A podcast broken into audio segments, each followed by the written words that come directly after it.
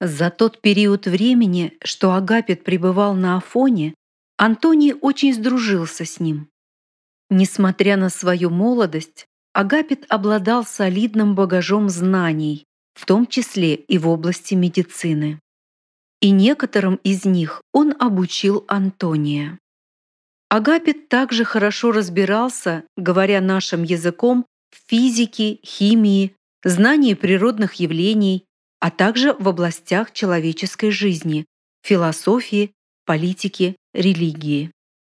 С ним было приятно поговорить на разные темы. И эти беседы оставляли какое-то необъяснимое, приятное ощущение в душе. Антоний подружился с Агапитом, несмотря на такую существенную разницу в возрасте. И в этой дружбе он раскрыл для себя совершенно новую, потрясающую личность Агапита, когда тот стал посвящать его в тайны великой науки Беляо Цзы, искусство белого лотоса. Именно из уст Агапита Антоний впервые услышал о предыдущей человеческой цивилизации Альтланды, о подземном храме лотоса, построенном в те времена на территории Киевской земли, о ноше, которую передал Иисус Андрею Первозванному для тех мест. Многое ему поведал и многому научил его Агапит. Спустя время они расстались. Агапиту необходимо было идти в столицу Византии, а оттуда на восток.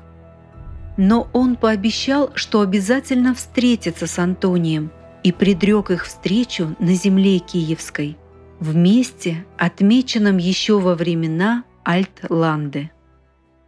«А что, там действительно есть отмеченное место?» – полюбопытствовал Костик, явно желая услышать продолжение.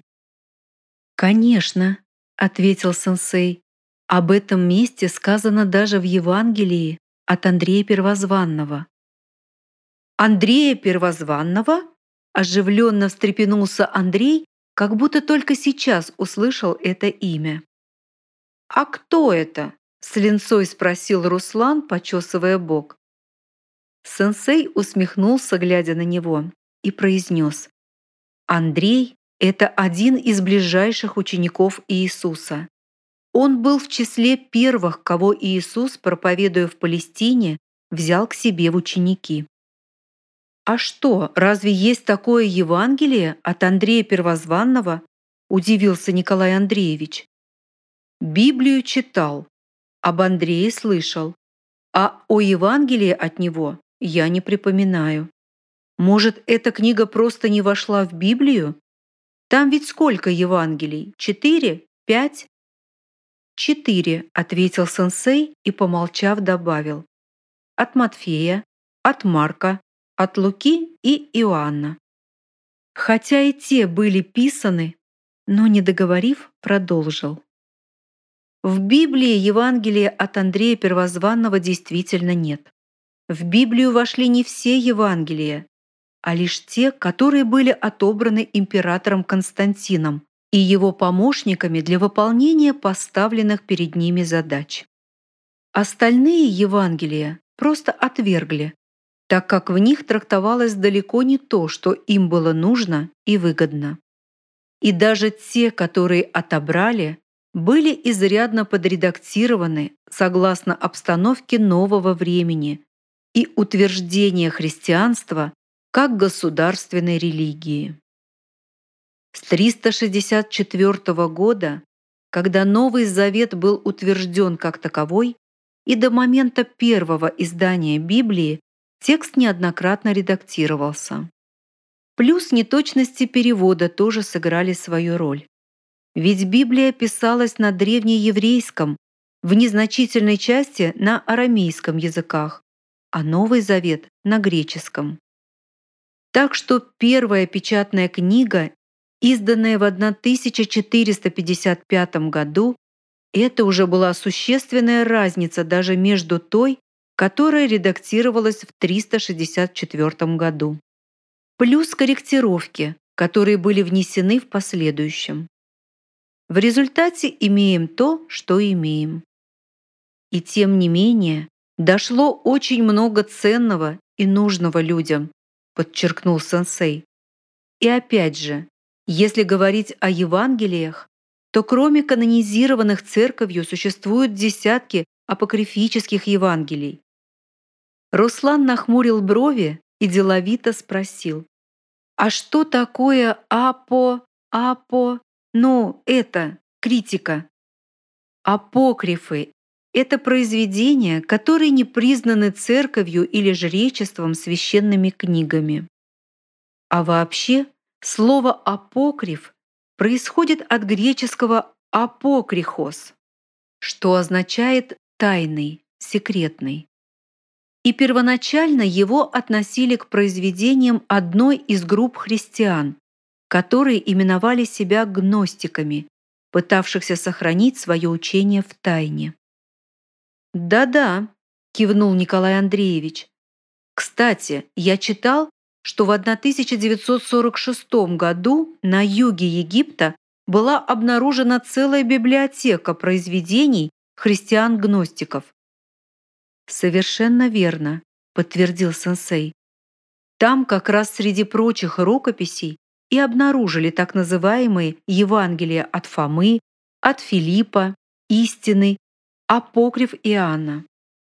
А ранее в Египте были найдены отрывки из неизвестных Евангелий, причем написанных в разных версиях на папирусах. «Ну надо же оказия какая для попов!» — хихикнул Женька. «Эти княженцы не признают, а их все находят да находят. Прямо беда с этой древней макулатурой». Сенсей и ребята усмехнулись. Тут же еще проблема в том, что даже апокрифы разделяют на дозволенные и так называемые отреченные. Отреченные, конечно же, старались уничтожить. Кстати говоря, первый официальный список отреченных книг был составлен в Восточно-Римской империи в V веке нашей эры. Естественно, что после такого вандализма потомкам достались только названия и цитаты, приведенные в своих произведениях христианскими писателями II-IV веков, которые спорили с авторами этих книг. Впрочем, все как всегда, пожал плечами сенсей. Да, печально, проговорил Николай Андреевич. Это же история рода человеческого. И зачем было ее уничтожать? Ну, лежала бы книжка себе и лежала до своего времени. Пусть бы потомки выносили ее на объективный суд. «Понимаешь, в чем дело?» — стал объяснять сенсей. Некоторые из этих книжек действительно представляли ценность, поскольку отражали истинное учение Иисуса в таком виде, в каком Он давал. Поэтому они не оставляли равнодушными ни одну человеческую душу, ибо истинное учение Иисуса делало людей по-настоящему свободными от всех страхов этого мира. Они начинали понимать, что тело бренно, душа бессмертна. Люди переставали быть заложниками и рабами иллюзии материального мира бытия. Они понимали, что над ними только Бог.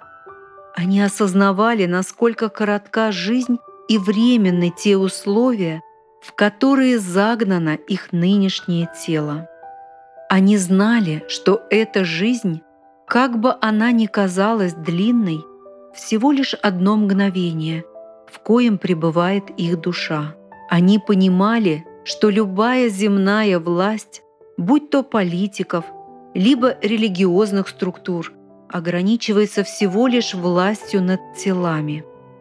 Правители же преклоняются перед своим Богом, которому дана власть на земле, над ее материей, но не над душой. Ибо душа принадлежит только истинному Богу единому, и первые последователи Иисуса, которые исповедовали Его учение, а не религию, коей оно стало позже, теряли страх перед этой жизнью. они начинали чувствовать и понимать, что Бог с ними совсем рядом, ближе и роднее всех, и Он вечен. Такая истинная свобода людей страшно пугала власть имущих. Поэтому последние и занялись сбором и тщательной переработкой имеющихся уже к тому времени письменных источников обучения Иисуса. Очень много было уничтожено после отбора необходимой им информации для создания новой религии, насаждаемой уже власть имущими, как говорится, сверху вниз. Поэтому многие письменные источники, где указывались истинные слова Иисуса, просто не вписывались в сборники новой идеологии для масс. Но, несмотря на все сознательные упущения, ухищрения и эгоистичные амбиции людей, пребывавших у власти в разные времена в религиозных верхах, эти письменные источники были и есть. Так вот, в Евангелии от самого Андрея Первозванного сказано, что после того, как люди Понтия Пилата спасли Иисуса после распятия, Иисус разговаривал с Понтием Пилатом, и именно по его просьбе принял решение уйти на восток. Перед уходом он распределил между апостолами регионы, кому куда идти проповедовать учение. Так вроде апостолы там жребий какой-то тянули, кому куда идти, заметил Николай Андреевич. Нет, жребия как такового никакого не было. То уже домыслы людей. Апостолы. Кстати, слово «апостолс» с греческого переводится как «посланец». Так вот, ученики-посланцы Иисуса были людьми совершенно разными и, естественно, отличались друг от друга степенью своего духовного развития. Иисус распределил между ними различные регионы соответствующими народами и племенами, исходя из духовной зрелости самих посланников. Кто был посильнее, тому доставались более трудные места или особо важные регионы для будущего духовного возрождения человечества.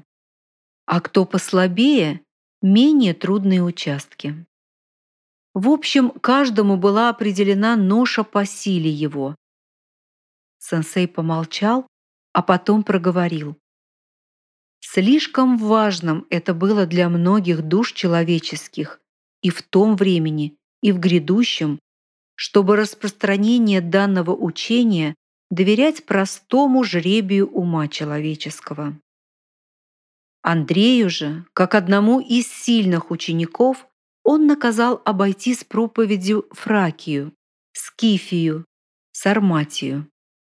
Но главное — дойти до Борисфенских гор и заложить там благословение земель тех, на которые через тысячу лет снизойдет сам Дух Святой, устроив там свою обитель. Иисус дал Андрею семена лотоса и велел возложить эту ношу в земле той в качестве дара Духу Святому. Его слова стали ребусом, заданным Иисусом, как для самого Андрея, так и для тех, кто впоследствии сталкивался с этим описанием. Мало кто понимал, почему Иисус дал ему именно семена лотоса, даже если эти семена были всего лишь символикой. «А правда, зачем?» – удивился Андрей. Сенсей лишь загадочно улыбнулся и, уклонившись от прямого ответа, промолвил. «Любое семя – это в первую очередь, ну, чтобы вам было более понятно, скажем образно, это микрочип, обладающий огромной памятью. Оно способно нести матрицу не только будущего растения, но и огромное количество другой информации. Как-нибудь позже я вам расскажу об этом поподробнее. Вдобавок ко всему, эти семена побывали в руках самого Иисуса, Сына Божьего.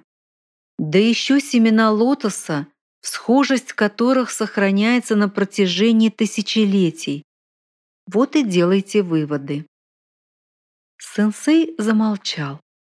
А мы сидели, глядя на него и тупо пытаясь догнать своими мыслишками выводы, что, собственно говоря, тогда такого особенного произошло. Андрей же, очевидно пытаясь на своем мысленном уровне свести концы с концами в беспорядочном клубке вопросов, спросил. А как Андрей Первозванный нашел то место, которое указал Иисус? Элементарно, просто проговорил сенсей. В благой вести, то есть, говоря по-гречески, Евангелион, Андрей описал не только подлинную жизнь Иисуса, но и свой поход во время выполнения миссии. И как раз там он упоминает, что когда добрался до тех мест у реки Борисфен, а Борисфеном раньше называли Днепр, то Андрей сразу узнал это место, ибо Иисус, оказывается, описал его с детальной точностью. Создавалось такое впечатление, что Иисус хорошо знал эти горы, хотя никогда не упоминал, что здесь бывал. «А что, он там бывал?» — поинтересовался Юра. «Он ведь Сын Божий», — с улыбкой ответил сенсей, «а Бог везде». И, сделав паузу, продолжил повествование. В общем-то, Евангелие от Андрея Первозванного потому и было отвергнуто, что никак не подходило к кройке и шитью белыми нитками новой религии. В основном по двум причинам. Во-первых, оно было чересчур свободолюбивым и правдивым, ибо там были истинные слова Иисуса, как говорится, из первых уст. Да и сам стиль изложения учения Иисуса был слишком прост, мудр и доходчив. Андрей также описал подробности реальной жизни своего учителя, о том, что Иисус в молодости был на Востоке, что опять-таки никак не вписывалось в церковные догмы. Да и кроме того, упоминание о семени лотоса поставило их величество цензоров в полный тупик. Ведь это уже попахивало такими религиями, как буддизм, индуизм. Никому не хотелось примешивать в свою собственную религию такую яркую чужую символику.